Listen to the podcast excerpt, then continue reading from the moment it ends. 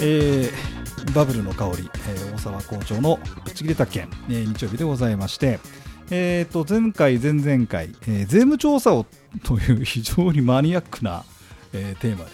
えー土屋正史税理士、えー、ツッチーに来ていただいておりまして、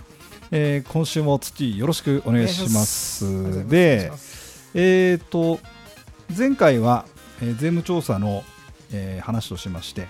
えー統括官とか定石とか、まあ、調査員調査員とだっけ調査官です調査官、その話をしまして、はいえーそれでまあ朝あ来ますよとで、まあ、最初雑談から始めましてうんぬんその話をうんしました、でちょっと今回はそのいわゆるノルマっってのが果たしてはいあるのやないのやちょっとそこら辺の感覚を土屋先生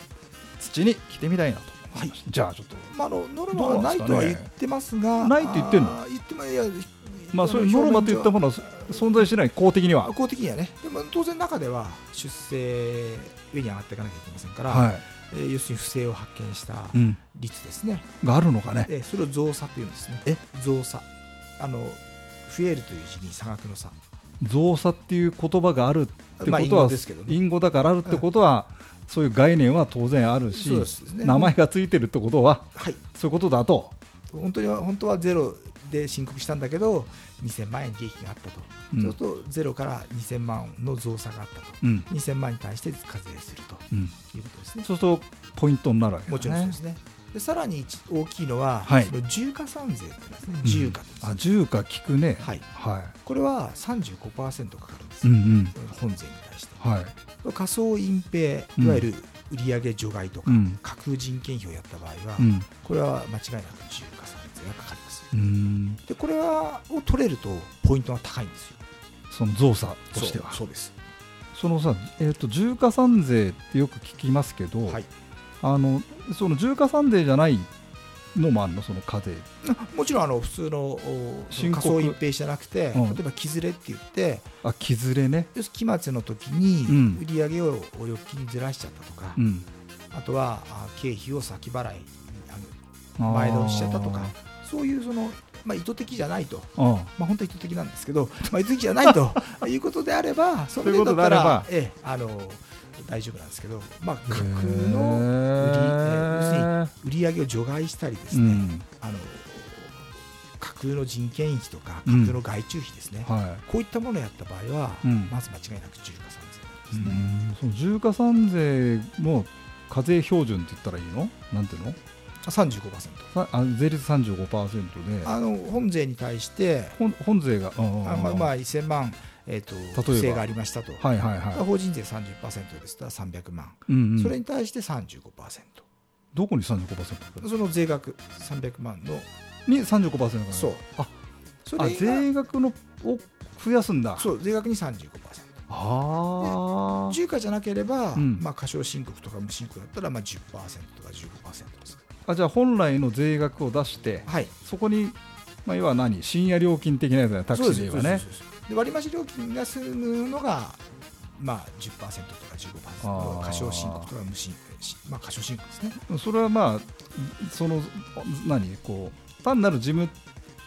手続きの過ちを言った場合でってもそういこですね、とだよまあ、ちょっと、まあそういう言い方になるね見解の相違というかね。あよはいくそうやってそれがそうなんだ、うんへーでまあ、あー税務職員の方もそうですし、ん我々もそうですけど、重価をかけられちゃうと、うんもうその、こいつは脱税をしているといううん認定を押されますから、うんまあ、ほぼ間違いなく3年から5年に1回調査が毎年入るようになりますね。 3年間で、まあうんま毎年は来ないんだまあ、毎年もちはろんまああのまとめてポンとやりますから、毎年は来ませんけど、あそうか、あーそそその重加算税になっちゃうそう、ともう、とあのたあのなんていうのブラックリストに載っちゃうってことですね、うん税務署で税務署もじゃあそこをまずいちょっと行ってくるかとそう、3年ぐらい経ったらね、あ申告見ながらね、あああまた会社があればね、それでそうまた同じようなことやってたらどうでし大ょう体やりますね、うん同じようなことね、やるのう、ん、やっぱ修正変わんないですよ、お客様の。へーどんなにいい人でやっぱり税金は払いたくないと、反省はしないの反省はするかもしれない、その場は反ね省はするよだなんでバレたんだという反省そうかですね。そうですね。そういう反省をしてよしそ今度はとそう、バレないようにしようと。でどうすんのそれどうやったなんかあんのあの喋れる範囲でいいんだけど手口みたいな、手口いろいろありますよだって売り上げだったらうん一本通帳をお作ってうんそれを全く申告しないとうん、じゃあそこに入金すんのそう売り上げ入れてもらっって入れてもらって、うんで個人的にあの使っちゃううんうんとでもそれも当然相手先がありますからああ税務署は反面調査って言って、うん相手のところに行けるんですね、うんだからあー大沢校長の例えば、はうんとそのう売り上げ先うんで何社かったとして、うんでそこの売り上げが漏れてるうとんで現金でもらいましたとか言った時にうん本当ですかって言ってその相手先に行っちゃえば、うんあの口座に振り込んでますってっていうふうに言っちゃうの向こうじゃはあ申告書に載ってないじゃないですかうん、おかしいなってえっとどうするの売ありれ上げ除外ですねあれ手違いかなってでそれは無理ですねもう完全に言い訳なしで10かみたいなっちゃうなななりますねああ容赦ないてかないですだって売り上げ除外してますからねああでそれが出てきちゃったりするんだその調べでで例えばその預金通帳が隠してるのが見つかっちゃいましたなんていうとまたことを大きくなりますねなるだから一応事前にあのうちのお客様の場合は、は税務調査の連絡があった段階で、うんあの隠さず言ってくださいと、い、うん、もし何か知らないことがあったら言ってくださいあと、あああそしたら、まあまあ、守れるとは言えませんけど、うんなんとかねあのカバーできるかもしれないとかもしれないでも全くそんなのありませんって言って、ああ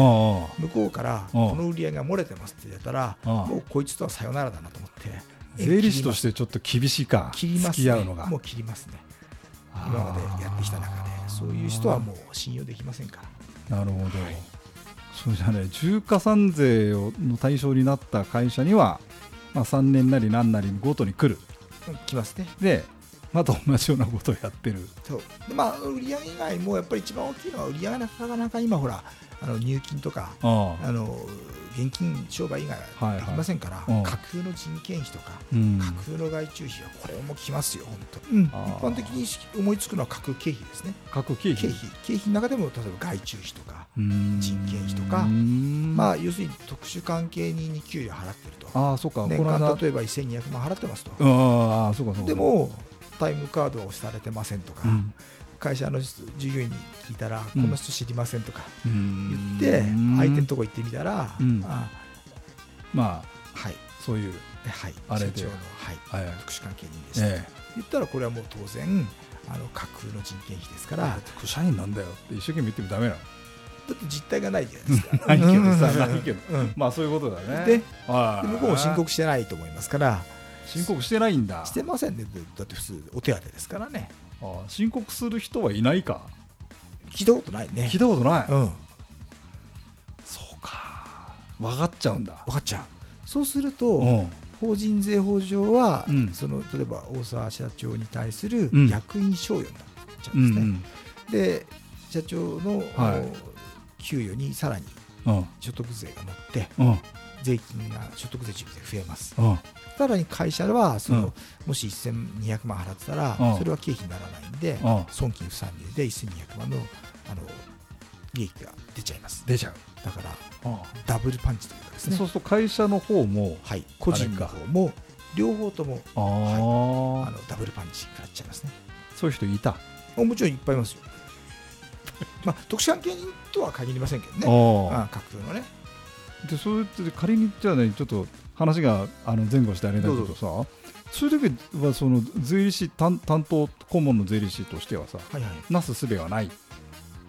あ、なそさうすべはないいとうかそういう架空の場合はしょうがないですよね、うんそれ言言わわないのかやっぱり言わないんでしょうね、ああ言われても困るかなまあ、言われた時にはなるべく話をそっちに持っていかないようにしますけどあ、でも大その体何その税務調査の時にでまあ、調べるとかは決まってますからね、でやっぱり一生懸命そっちに話をそらそうそらそうとまあ、努努力はするの、力はしますけどね、でもまあ、 こうはでも狙ってんの狙ってる時はもう無理ですね、狙ってる時はどうしようもないですね、だからあー、まあ、見解の相違っていうのはあって、うん例えばそのゴルフが社長大沢さんが好きいだやと、まあ好きだと。あうん、でもゴルフは、うんあー年間500万使ってるとあこれ会社の経費経費売り上げにか関係するんですかってな話になるんだ。そういうそういうところでまあそれはグレーゾーンですよあねーいや接待で使ってるんだとああ。まあでもほとんど趣味でやってる場合もありますからああ。まあ、そこはじゃあ73で、ああ。えー7は認めるけど3はうん。ダメですよと否認しますよと、うんうんっていうそういう交渉はしますけどねそんな交渉するんだ。